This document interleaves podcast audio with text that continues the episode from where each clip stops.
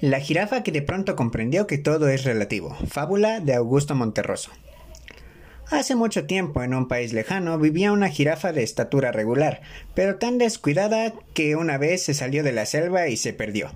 Desorientada como siempre, se puso a caminar a tontas y a locas de aquí para allá, y por más que se agachaba para encontrar el camino, nunca lo encontraba. Así, deambulando, llegó al desfiladero, donde en ese momento tenía lugar una gran batalla.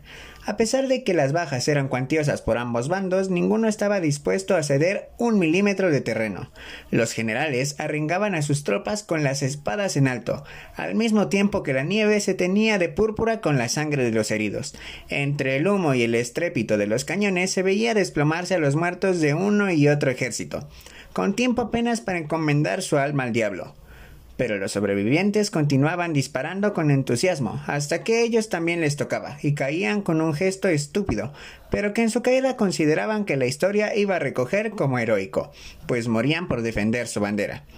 Y efectivamente, la historia recogía esos gestos como heroicos, tanto la historia que recogía los gestos del uno como la que recogía los gestos del otro, ya que cada lado escribía su propia historia. Así, Wellington era un héroe para los ingleses y Napoleón era un héroe para los franceses.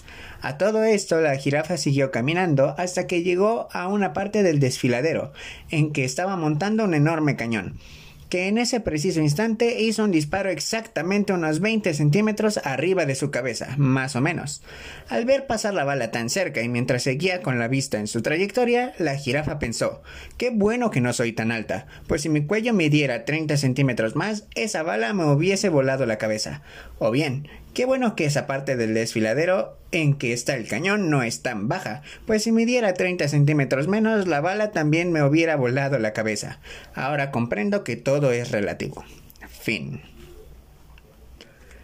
La lectura expresiva es muy importante para cualquier tipo de texto, pues mantiene el interés en aquellos que necesiten aprender más sobre cierto tema, y también transmite emociones de aquellos textos narrativos. Pero no solo eso, pues para el propio lector, esta le sirve como una herramienta para mejorar su oratoria.